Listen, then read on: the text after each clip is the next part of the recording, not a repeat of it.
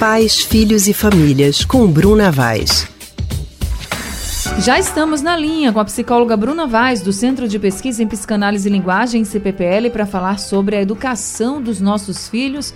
Bruna, boa tarde para você. Boa tarde. Bruna, os nossos filhos crescem, ah, por mais que a gente resista, não é? Agora, quando nos damos conta, eles já estão querendo sair sozinhos. Como pais, nós vemos assim um grande, um, vivemos um grande dilema. A gente tenta segurar os filhos achando que é para o bem deles, mas sabemos que também não podemos criá-los distantes do mundo. Então, Bruna, tem idade certa, tem idade ideal para a criança, para o filho começar a sair sozinho?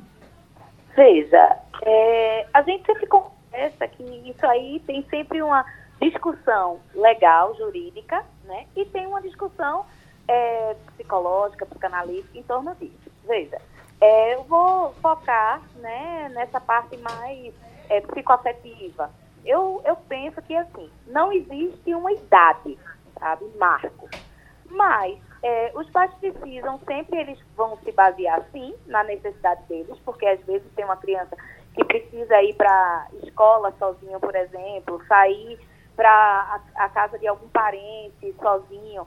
Por outro lado, né, os pais têm que ficar sempre muito atentos se aquela criança, se aquele adolescente já tem uma maturidade que possa ir e vir, né? Então, o que é que eu chamo de maturidade?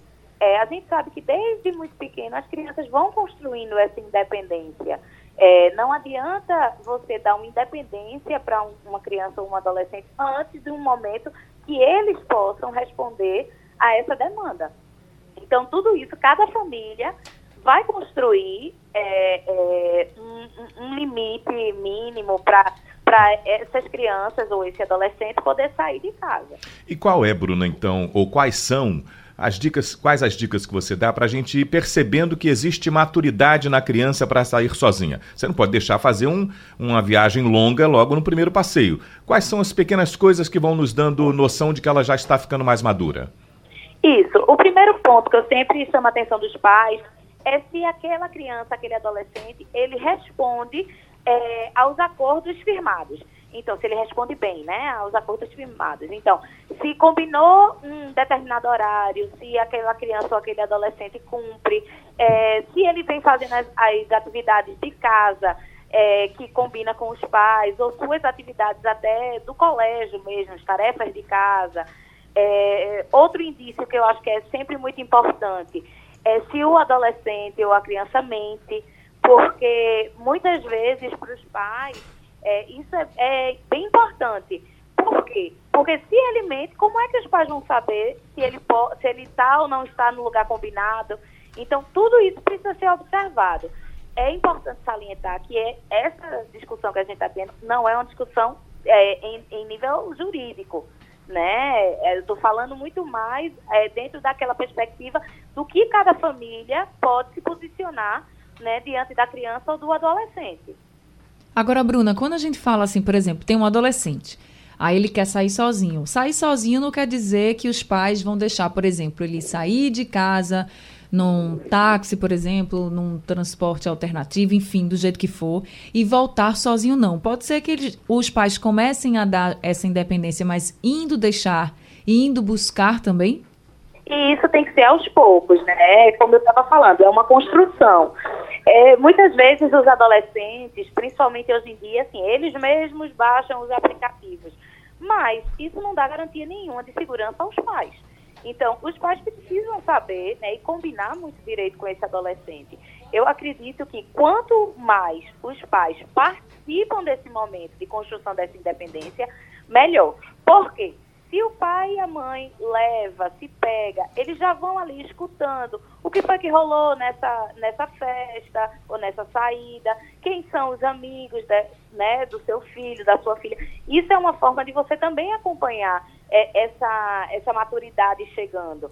Por que eu estou dizendo isso? Porque, é, ao, ao, mesmo tempo, os pais precisam confiar naquilo que construíram ao longo da vida né, do adolescente, mas também tem que acompanhar. Então, uma, uma liberdade acompanhada, bem, isso é importante fazer.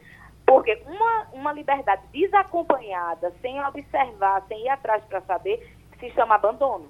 Então, os pais precisam encontrar aí a justa medida e o que é para um adolescente numa casa não vai ser para outra. Então, os, os, pais precisam saber com quem é que está saindo, é, qual, quais são os horários, o que é que rola nessa festa. Ah, uma questão que a gente fala muito hoje é, é o uso, é, existe muito hoje um uso abusivo de álcool e outras drogas por parte dos adolescentes. Então, é, na medida que os pais participam e vão levar, vão buscar, eles podem também avaliar se aquele adolescente está sob efeito de álcool ou de outras drogas. E você acha saudável quando uma criança, por exemplo, hoje em dia tem muita festinha que só são para as crianças. Né, os pais do aniversariante fazem só aquela festinha para as crianças. Então, os pais deixam seus filhos lá e depois vão buscar. Você acha saudável já na infância começar a dar essa liberdade? Veja, vai depender se essa, se essa festinha se tem a presença de alguns adultos. Se tiver alguns adultos que estejam lá acompanhando e os pais do convidado é, tiver confiança nesse adulto que vai estar lá de olho nessas crianças, tudo bem. Agora, eu acho que não dá para ser assim, ah, pai, me deixa ali que vai ter uma festa, vamos dizer, uma criança de 8, é, 10 anos, vai ter uma festa ali na casa do meu amigo, me deixa lá. E os pais nem saberem quem são os pais, o que é que vai rolar, o que é que vai ter. Porque nessas situações os pais podem se surpreender. Às vezes os pais acham que é apenas uma festa né, inocente e quando vão avaliar é uma festa que não adequada para a idade dos filhos. Tá certo, tá dito então, Bruna. Muito obrigada, viu, pela sua entrevista aqui com a gente. Até semana que vem. Obrigada a vocês. Boa tarde. Conversamos com a psicóloga Bruna Vaz, do Centro de Pesquisa em Psicanálise e Linguagem, CPPL.